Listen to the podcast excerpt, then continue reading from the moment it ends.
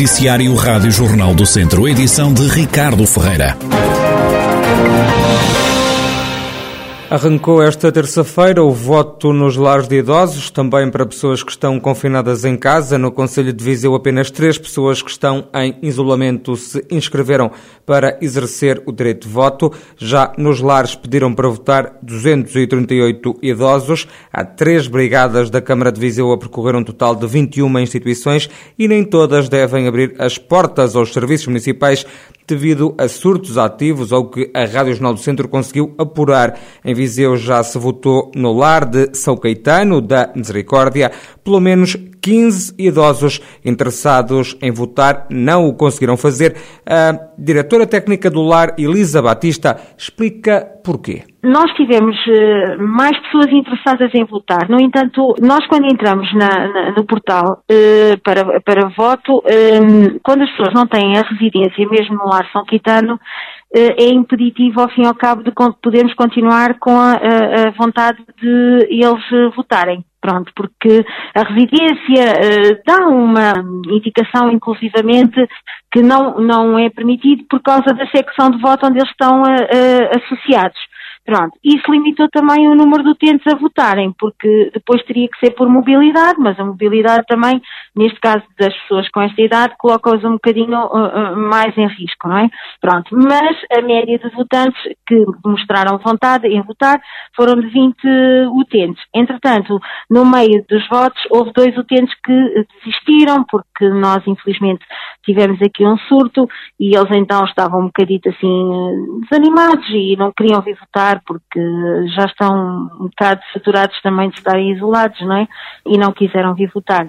Votaram no lar de São Caetano da Misericórdia de Viseu 18 pessoas, nas últimas autárquicas foram duas vezes mais. Só este ano já morreram 27 pessoas devido à Covid-19 no centro hospitalar Tondela Viseu.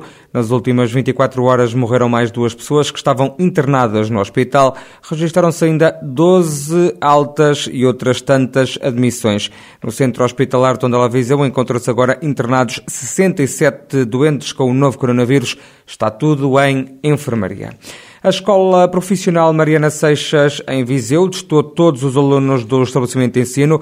O diretor Nuno Marques justifica a realização deste despiste à Covid-19. Ora, nós proporcionamos a testagem a todos os elementos da comunidade escolar, esta incidimos sobre os alunos por uma, pela simples questão da, da, da, prevenção e dando seguimento a todas as medidas que já estavam definidas e implementadas no plano de contingência como não estava previsto a testagem dos alunos, nós, com uma parceria com a, com a farmácia Viriato, decidimos organizar esta testagem. Foram testados cerca de 300 estudantes. Aqui em Viseu fizemos um agendamento para cerca de 300 alunos, ou seja, to, toda a comunidade escolar que estava, que estava em aulas, visto que temos seis turmas em formação em contexto de trabalho, no entanto também, também foram esses alunos avisados e alguns vieram fazer o teste. Uh, alargámos para toda a gente e depois, uh, obviamente, qualquer elemento do, corpo docente ou do pessoal não docente também poderia testar caso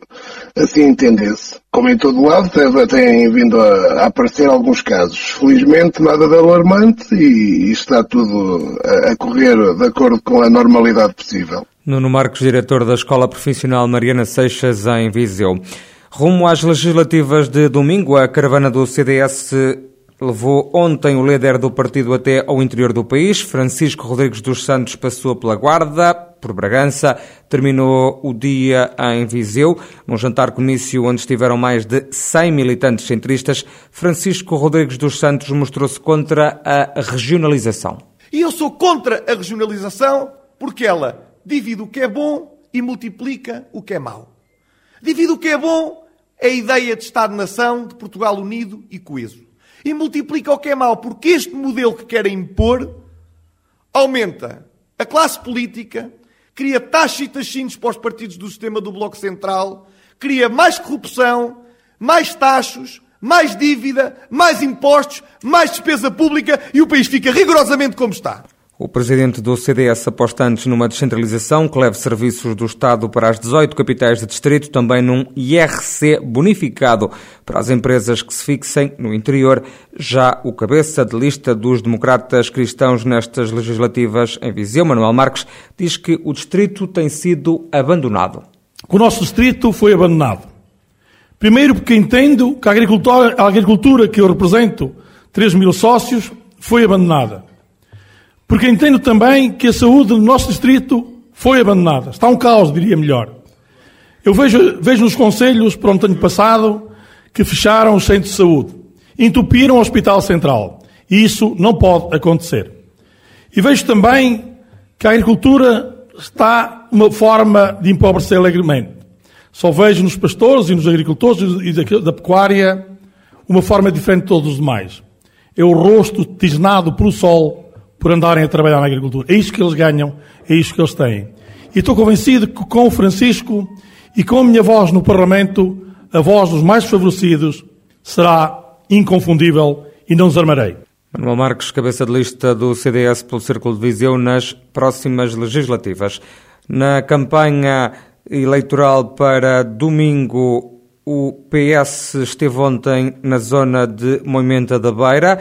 O candidato a deputado João Azevedo, o primeiro da lista socialista, diz que é preciso acabar com a Estrada Nacional 329. A mobilidade rodoviária é feita através do Orçamento de Estado, das infraestruturas de Portugal, portanto está no nosso caderno de encargos para que este território seja contemplado com essas acessibilidades. Essa foi uma das grandes razões também das pessoas poderem comunicar connosco relativamente a essa grande ambição, o território precisa disso, naturalmente, mas uh, também temos que dizer de uma forma clara que foi criado aqui um momento de esperança, estamos num momento muito difícil por causa da questão da pandemia, mas acreditamos que no futuro isso seja possível ser feito para estes territórios, para esta gente, para esta economia local que é muito forte e que alavanca naturalmente um produto de, de excelência que é a maçã, que é comercializada em, no país inteiro e é exportada com uma grande dimensão e acreditamos que esse é o projeto, o grande projeto para esta região. Há outras áreas de intervenção no setor produtivo, mas naturalmente que esta eh, a nossa preocupação relativamente ao setor privado é fundamental.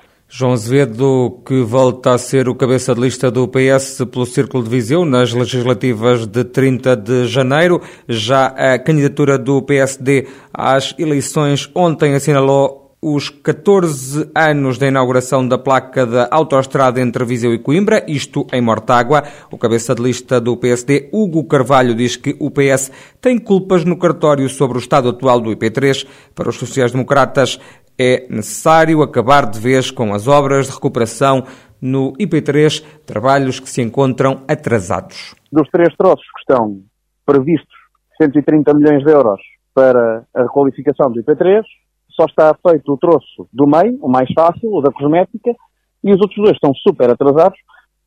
Um deles não tem sequer projeto, ou seja, não se sabe se é um túnel protajado, não se sabe se é um troço que leva obras, não se sabe nada.